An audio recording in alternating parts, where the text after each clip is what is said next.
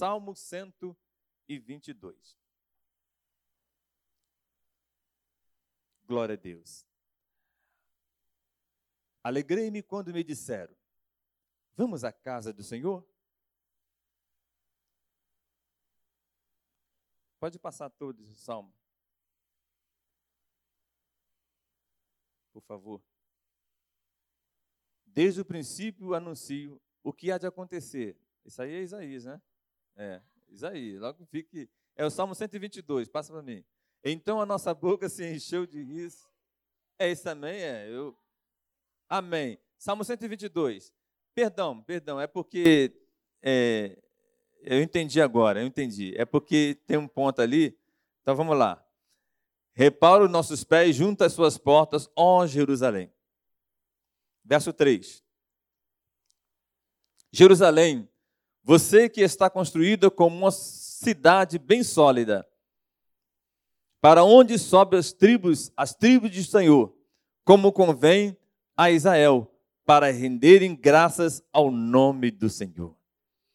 Lá estão os tronos de justiça, os tronos da casa de Davi. Orai pela paz de Jerusalém, e sejam prósperos os que te amam. Glória a Deus. Pode sentar. Nosso seminarista já é, orou por nós. Nós vamos então essa palavra maravilhosa que Deus tem colocado no nosso coração. E vamos falar sobre a casa do Senhor casa do Senhor, igreja. É, quando ouvimos falar na casa do Senhor, lembramos logo igreja, né? Falamos logo igreja, ah, casa do Senhor, igreja. E é realmente isso. A casa do Senhor é a igreja. É o lugar onde nós é, nos reunimos, nos concentramos ou congregamos para estarmos louvando o Senhor. A casa do Senhor é aqui. Aqui, ó, é a casa do Senhor. Isso aqui ó, é a casa do Senhor onde a gente louva, a gente adora. Isso aqui, ó, templo. Isso aqui é a casa do Senhor.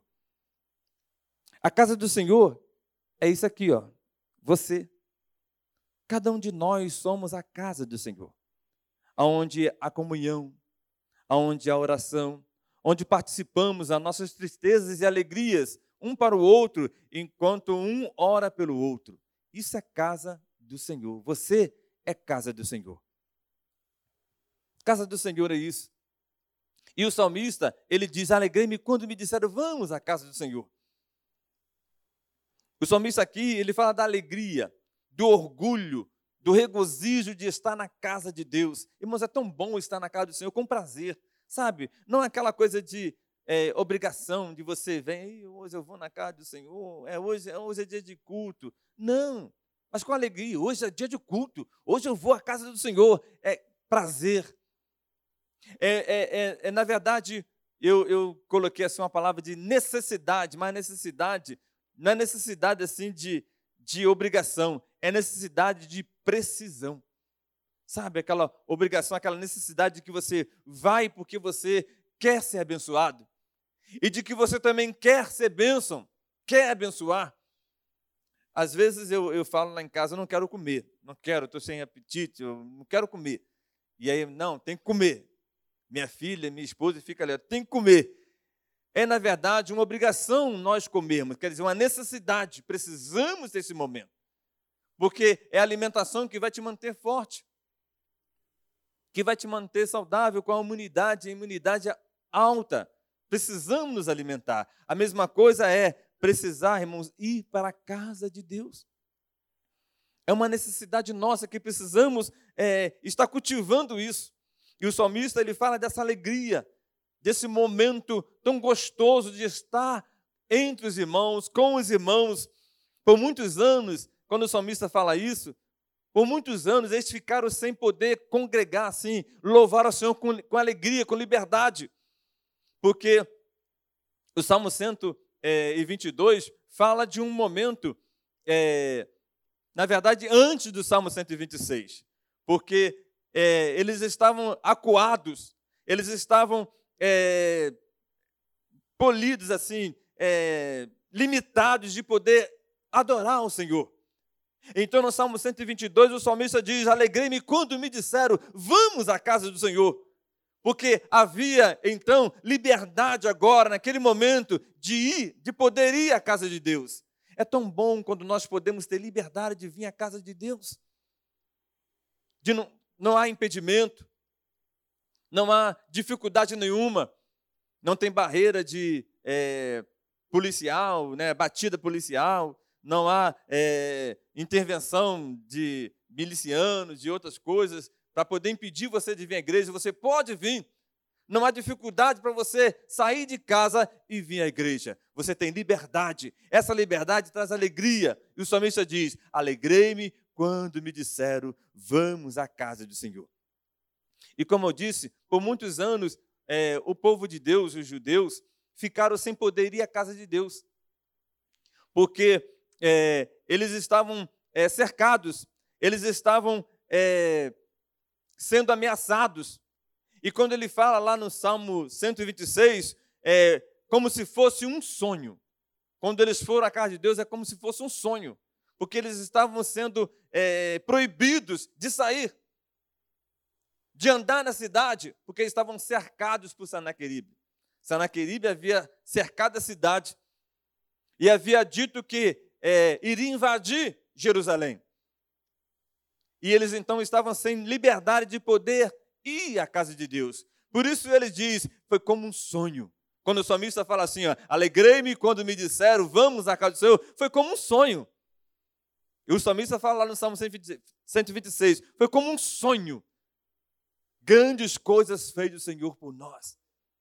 E por isso estamos felizes, estamos alegres, porque eles estavam entristecidos, porque eles estavam acuados, porque eles estavam impedidos de ir à casa de Deus. Mas agora, no Salmo 126, eles dizem: ah, é como um sonho. Para mim, hoje estar aqui na casa de Deus, irmãos, é uma alegria. Para mim é um sonho, sabe? Porque eu me lembro quando criança ainda, adolescente, eu não tinha essa alegria. Eu não tinha nem esse conhecimento de vir à casa de Deus. Talvez algum de vocês nunca tiveram assim o conhecimento de que era ser crente. Hoje vocês são cristãos, hoje você é, louva o Senhor, mas e antes? Antes eu me lembro que a minha vida era muito triste, era muita dificuldade, muita batalha espiritual que eu não entendia. Depois que eu não comecei a conhecer o Evangelho, que eu vi que era uma batalha. Eu vivi uma batalha espiritual. E quando chegava o momento de eu ir à igreja, eu ficava tão alegre. Esse Salmo 126 fala tudo no meu coração é como um sonho. Quando eu chegava na igreja, eu ficava assim, ó, é, é, abobado, sabe abobado? Quando você fica assim, todo bobo, todo, tudo para você é gostoso, tudo é maravilhoso. E na casa de Deus, irmãos, tem que ser assim. Tudo tem que ser prazer. Tudo tem que ser prazeroso de você estar na casa do Senhor. É um hino, é uma palavra que o pastor dá, é uma coisa engraçada que ele fala, é um abraço que você recebe da irmã, é uma oração que alguém faz por você. Tudo isso é motivo de prazer, de alegria, de você ficar abobado com a graça de Deus sobre a sua vida. Há momentos que nós estamos vivendo assim, um momento tão bom, né? Sabe aquele momento que você está vivendo assim, aquele momento de bonança, tudo está bom. Tem até um ditado aí que diz assim: ó, se melhorar, estraga. Isso é besteira, irmão. Que isso? Se está tudo bom e melhorar, vai ficar o quê? Melhor ainda. Como é que esse negócio aqui? Está tudo bom, se melhorar mais estraga. Como isso? Gente, que palavra.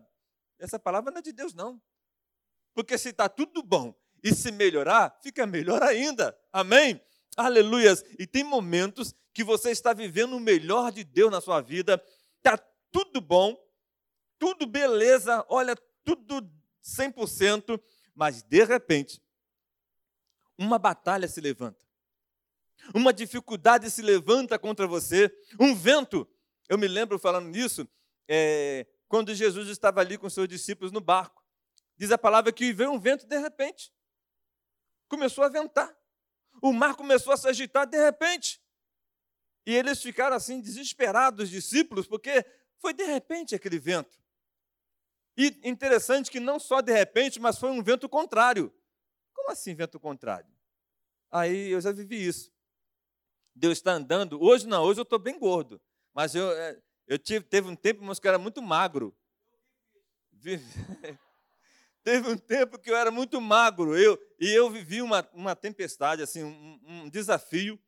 Veio um vento contrário contra mim, sabe? Eu estava andando, e aí aquele vento, e, e eu não conseguia andar porque o vento era muito forte. Foi isso que aconteceu com os discípulos, sabe? Um vento contrário se levantou contra aquele barco. É o que acontece comigo e com você. Às vezes está tudo bem e levanta um vento contrário.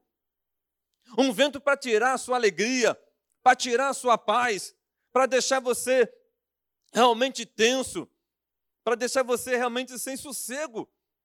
E aquele vento, essa tempestade que se levanta contra você, se levanta para realmente tirar a sua paz, para tirar a sua alegria. É um momento, irmãos, de adversário, um momento que o adversário se levanta para dizer que você é, é, não vai ser feliz, que você é, não vai prosperar naquilo que você está pensando. Ele vai fazer de tudo para impedir com que você continue sendo vencedor. O adversário, irmãos, ele vai fazer assim, ele vai jogar pesado. E o adversário, ele é arrogante. O adversário, ele é arrogante. Ele é arrogante, ele fala assim: ah, eu faço, eu vou fazer, eu, eu, eu sou assim. Ele é arrogante. O adversário, irmãos, ele não vai te dar trégua. Ele é muito arrogante. Ele é uma pessoa, um adversário que é presunçoso. Ele é presunçoso, ele é metido. Ele é atrevido. O adversário, ele é atrevido. Você está tão bem, tão tranquilo, serve um Deus vivo e poderoso, mas ele é atrevido. Ele vai te atacar. O adversário, irmãos, ele é persistente. Ele é persistente. Ele não vai desistir de se levantar contra você. Ele não vai desistir, irmão, de levantar acusações, de colocar armadilhas na sua vida. Ele não vai desistir, ele é persistente. Às vezes você está orando, pedindo uma bênção, e aquela bênção demora, sabe? Não acontece. E aí você para. Você desanima, começa a ficar assim sem esperança daquilo, e você deixa de orar. Não ora mais como estava orando por aquela causa. Mas eu quero dizer para você: o adversário não. Ele te ataca.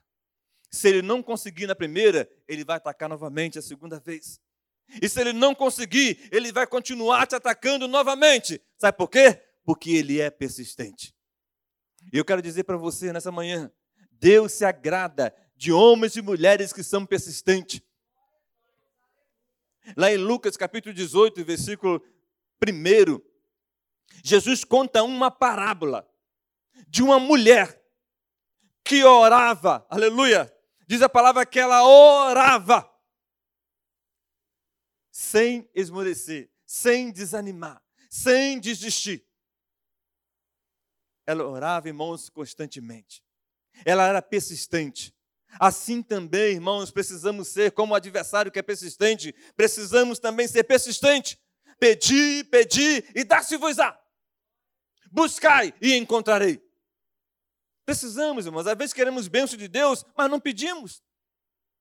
Queremos bênção do Senhor, mas não vamos lá na casa do Pai pedir, ó, bater na porta. Vai, bate na porta. Fala com Deus à madrugada. Fala com Deus, irmãos, ao meu dia. Fala com Deus à tarde, ajoelhe. Aleluia. Fale com o Senhor, clame a Ele. Bate na porta dele. Senhor, ó, toque, toque, toque, toque. Senhor, eu quero socorro. Fale com Deus. Se você quer bênção, ore. Se você quer vitória, ore. Aleluia. Mas eu quero te dar uma receita. O di diabo, irmãos, é persistente. Mas eu quero te dar uma receita. Procure estar na casa do Senhor. Procure estar na igreja. Procure estar, irmãos, entre os irmãos. Procure estar congregado. Procure estar junto, aleluias. Porque esse momento, olha, esse momento aqui, ó. Olha para o lado, olha para o lado, olha para trás. Esses irmãos, essas irmãs que vocês estão vendo aí, esse momento é importante. Esse momento vai te fortalecer. Esse momento vai te abençoar grandissimamente, porque você pode levantar e qualquer irmão ou irmã você pode pedir ajuda, oração. Você vai estar orando, mas o irmão ou a irmã também vai estar intercedendo por você. Por falar nisso, eu estava passando aí uma batalha com algumas pessoas que eu estava orando E aí me lembrei, essa batalha para mim sozinho não vai dar. Aí o que, que eu fiz? Liguei para dois, três pessoas e pedi, ó, me ajuda aqui em oração. Eu vou em tal lugar fazer uma oração e preciso que vocês estejam intercedendo por mim.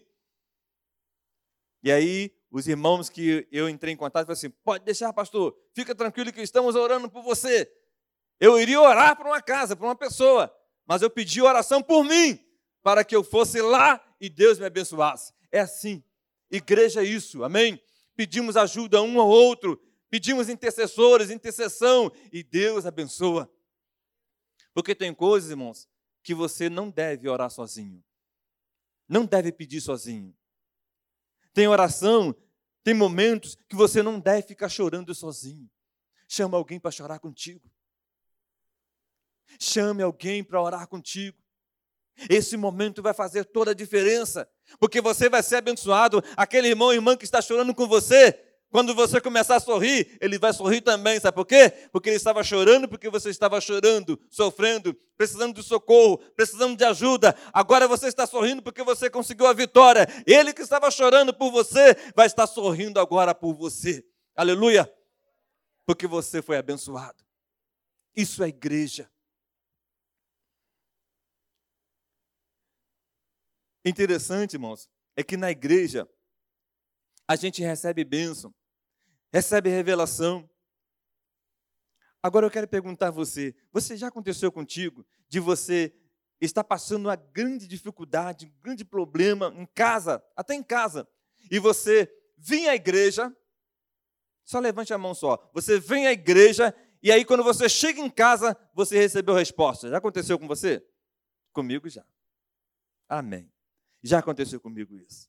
Interessante que aconteceu comigo, assim como você, aconteceu uma coisa interessante. Eu estava passando por uma dificuldade, um momento sério em casa, e na verdade a resposta foi na igreja. Eu saí de casa, mesmo passando por aquela dificuldade, eu saí, era uma consagração, e fui para a igreja. Cheguei lá, cultuei, louvei o Senhor, orei, acabou o culto, o pastor deu uma bênção apostólica. E quando eu estava saindo na porta, aí o pastor, minha mãe chegou para mim, vem cá, pastor Blarmin, já era pastor na época. Eu quero, Deus, eu estava orando ali e Deus me mandou entregar isso aqui. Acontece muito isso. Mandou entregar esse envelope na tua mão. Aí eu peguei o envelope, não tinha falado nada, eu fui lá orar, cantei. Quem, me, quem estava me vendo lá estava cantando. Sabe aqueles hinos gostosos que eu gosto de cantar? Aqui os guerreiros se preparam, é, é aquela de consagração 3, 4, 3, 3, 4, é, cantando de consagração, orando. Estava orando, cantando, louvando, sorrindo. Não falei nada com ninguém. Só falei com o papai. Saí de casa orando, fui lá, na minha oração orei, não falei nada. E o pastor, a irmã chega, pastor, Deus mandou te dar esse envelope. Assim que acabasse o culto. Eu peguei o envelope, era a resposta que eu queria a resposta que eu queria. Quando você sai de casa e vem à casa de Deus, aleluia, para cultuar a Deus, Deus faz assim, irmãos. Ele responde, ele abençoa.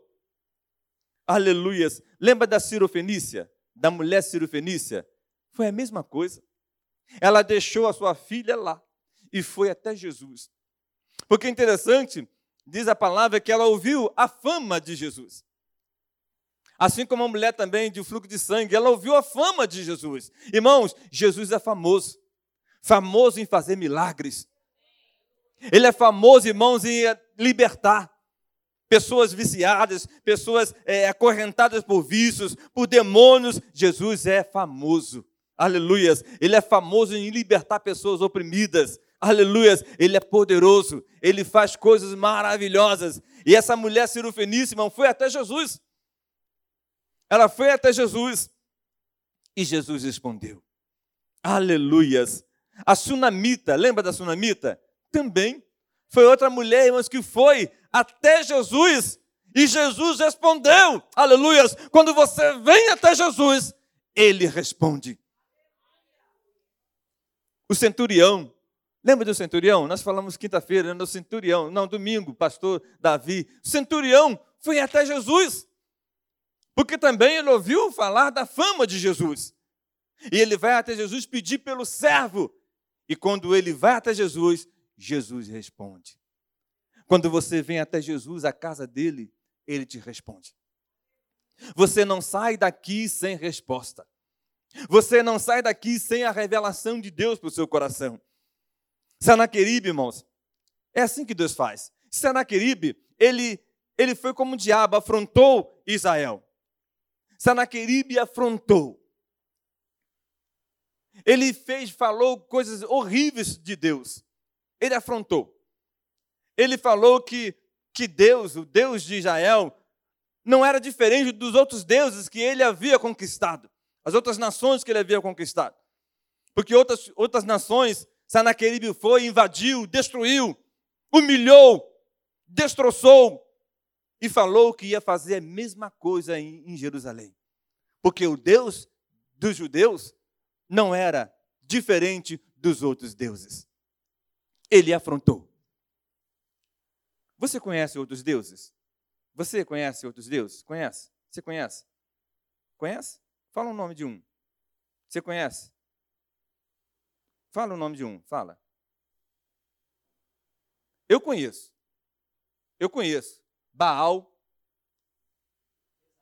Jezabel, Beuzebu, Zera.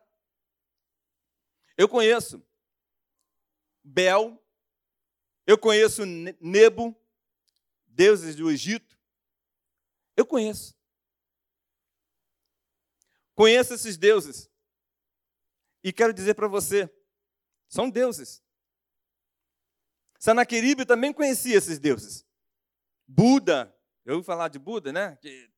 É, Buda, é um deus. E é Deus. Dagon. Lembra de Dagon? Quando Sansão estava ali acorrentado diante de Dagon. Também quando a arca foi é, tirada de Israel, foi colocada a arca diante de Dagon. E Dagon era um deus. Eu conheço outros deuses. Você conhece também outros deuses. Mas Sanaqueribe, eu sei que o meu Deus, não, o meu Deus não é, não, são, não é igual, irmãos, a Zebu, não é igual a Zera, não é igual a, a Buda, não é igual. O meu Deus é diferente. Eles, irmãos, não são iguais, esses deuses não são iguais a Deus, porque o nosso Deus é único. Ele fala na sua palavra que ele é Deus e fora dele não há outro Deus. O teu Deus, irmãos, o meu Deus, não são, não é igual, irmãos. O, esses deuses que nós falamos aí, eles não são iguais ao nosso Deus. É diferente. O nosso Deus, irmãos, é totalmente diferente. Ele é o único. Amém? E outra coisa, o único que não falha. O único, irmãos, que responde, ele responde com água, ele responde com fogo, ele responde com geada, ele responde com vento, ele responde com o que ele quer. Porque ele é Deus. Sanaqueribe, irmãos, eu sei que o meu Deus é diferente dos outros deuses. Só que Sanaqueribe não sabia disso. Sanaqueribe não sabia. Ele pensou, aleluias, pensava que o Deus de Israel era igual a qualquer outro Deus que ele invadiu as terras e conquistou. Ele não sabia. Então Senaqueribe não sabia disso. E foi, irmãos, a queda dele. A resposta de Deus para você e para aqueles que não conhecem Deus, seus adversários, e a, sua, a resposta de Deus para você, para os seus adversários, irmãos, e para Sanaqueribe, sabe qual foi? A resposta de Deus vai ser sempre essa, irmãos. De noite. De noite. Deus vai te responder. Você está passando por batalha. Você está passando por dificuldade.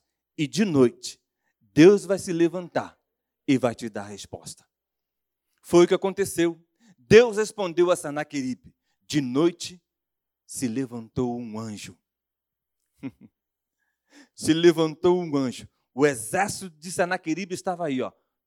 todo armado, preparado, cercando Israel. E à noite, Deus levantou um anjo e passeou no arraial. No meio dos soldados de Senaqueribe. Eles estavam dormindo, alguns ali atentos, mas não perceberam. O anjo passou. E sabe o que aconteceu? 185 mil soldados. De manhã, quando todos acordaram, estavam mortos. Deus faz assim. Ele vai colocar por terra. Ele vai derrubar por terra o seu adversário. Ele vai te dar vitória, aleluias. Ele vai responder, aleluias, dessa maneira. E para que você entenda, irmãos, é, o tamanho da bênção, da vitória que Deus deu naquela noite, foi que aproximadamente os soldados de Senaqueribe eram mais ou menos um número de 300 mil soldados. E Deus, com um anjo, à noite passeando, matou 185 mil. Sabe, irmãos, equivale um pouco mais de 61%. Deus faz assim. Para mostrar a você o seu poder, para mostrar ao seu adversário o seu poder, aleluia, ele faz assim. Ele faz acontecer, aleluia. Ele faz milagres acontecerem na sua vida. Porque Deus é tremendo, aleluia. Deus é tremendo. Louvado seja o nome do Senhor. A Bíblia, ela não mente. A Bíblia, irmãos, ela não mente. Ela vai ser sempre verdadeira na sua vida. Entrega o teu caminho ao Senhor. Confia nele. E o mais ele fará. O que você está precisando, o que você estiver precisando, ele vai fazer. Ele vai operar milagros, milagrosamente, irmãos, ele vai operar na sua vida. Ele vai fazer maravilha. Ele vai, aleluia, realizar bênçãos. Ele vai fazer sinais acontecerem. Ele vai, aleluia, curar. Ele vai libertar. Aleluias. Glória a Deus. Louvado seja o nome do Senhor. É hora, irmão, de você virar as costas para o problema. Vira as costas para o problema.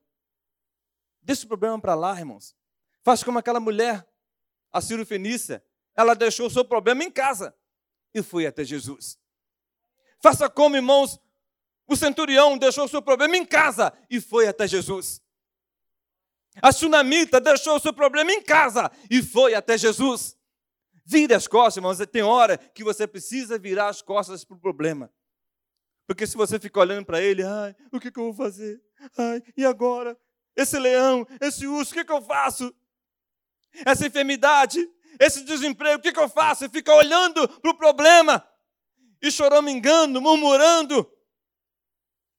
Você não vai resolver nada. Vira as costas para ele e vai até o Senhor. Vira as costas para o seu problema, irmãos, e vai até Deus. Vai até o Senhor de todas as coisas, aleluias. Ele vai te responder. É de noite. É de noite que o gás acaba. É de noite que o dente dói. É de noite, irmãos, que a febre aumenta. Não é? Que coisa, né? A pessoa está com febre 37,5 de dia, quando chega à noite está 39,40. De dia ele está com uma dorzinha de dente dolorido, aquela dorzinha pequenininha. À noite, meu pai, à noite a dor aumenta. É de noite, irmãos, que a dor de dente aumenta. É de noite que o gás acaba. E um dia lá em casa acabou o gás.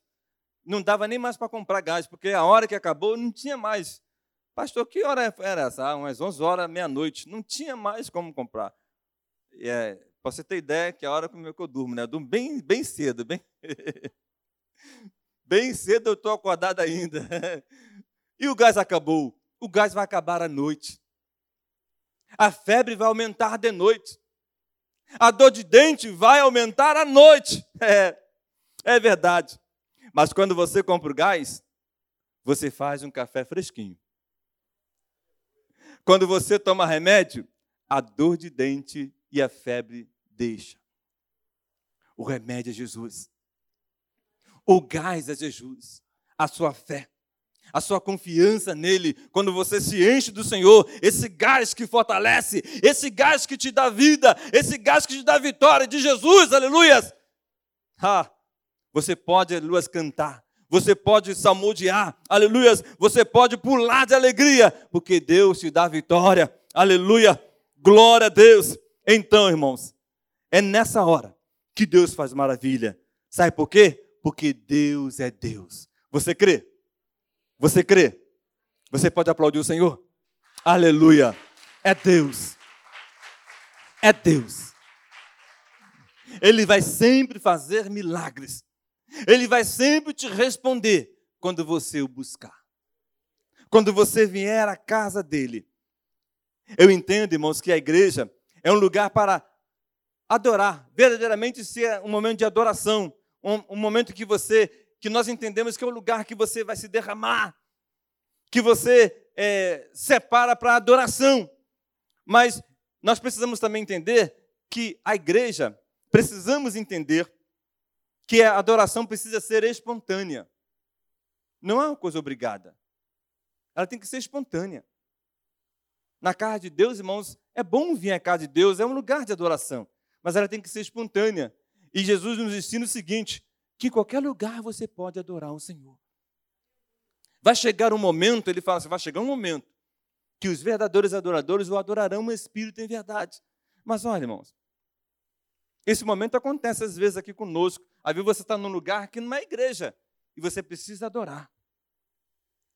Você está diante do adversário num lugar ali que só você sozinho, você precisa adorar. Ali é um lugar. Mas hoje, por exemplo, domingo de manhã, às 10h40, 11h40, perdão, às 11h40 de manhã, Deus nos deu esse privilégio de estarmos aqui para adorar.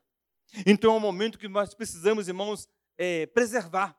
Precisamos dar valor a esse momento. É um momento que Deus nos concedeu para que nós possamos estar reunidos para adorar. Mas tem aquele momento em que você precisa estar sozinho com Ele. Você pode adorar a Deus na sua casa. Você pode adorar a Deus aqui. Porque aqui, irmão, na verdade é o lugar melhor para adorar a Deus. Porque aqui, aqui é o lugar de concerto. Lembra? Aqui é o lugar de concerto. Porque às vezes Deus não vai falar contigo na tua casa.